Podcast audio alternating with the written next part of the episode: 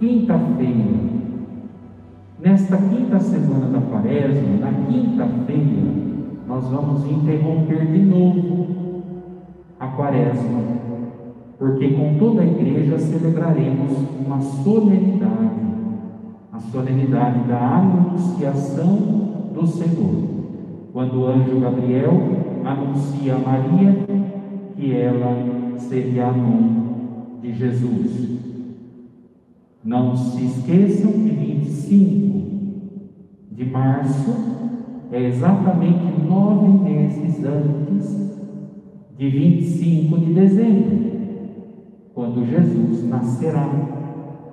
Então, 25 de março, solenidade da Anunciação do Senhor, quando Nossa Senhora concebe o Filho de Deus em seu ventre por obra do Espírito Santo.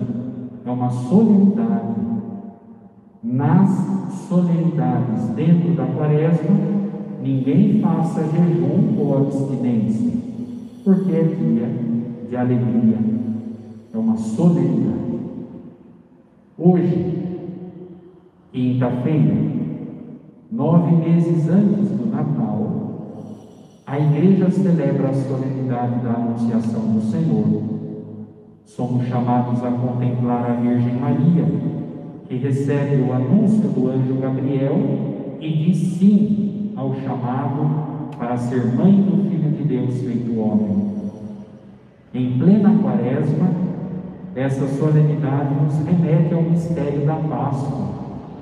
O Senhor encarnou-se no ventre de Maria Santíssima e veio a este mundo para cumprir com a vontade do Pai entregar-se inteiramente para a redenção da humanidade, no mistério de sua paixão, morte de cruz e ressurreição.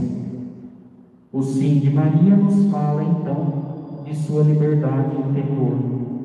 Ela, cheia de graça, não é escrava do pecado, mas é escrava do Senhor no cumprimento de Sua vontade, da vontade do Senhor.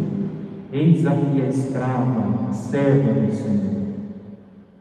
A virtude da temperança, que em nós é um anseio, em Maria é realidade. Maria não precisa crescer nas virtudes, já existe nela a totalidade das virtudes, porque ela não tem pecado.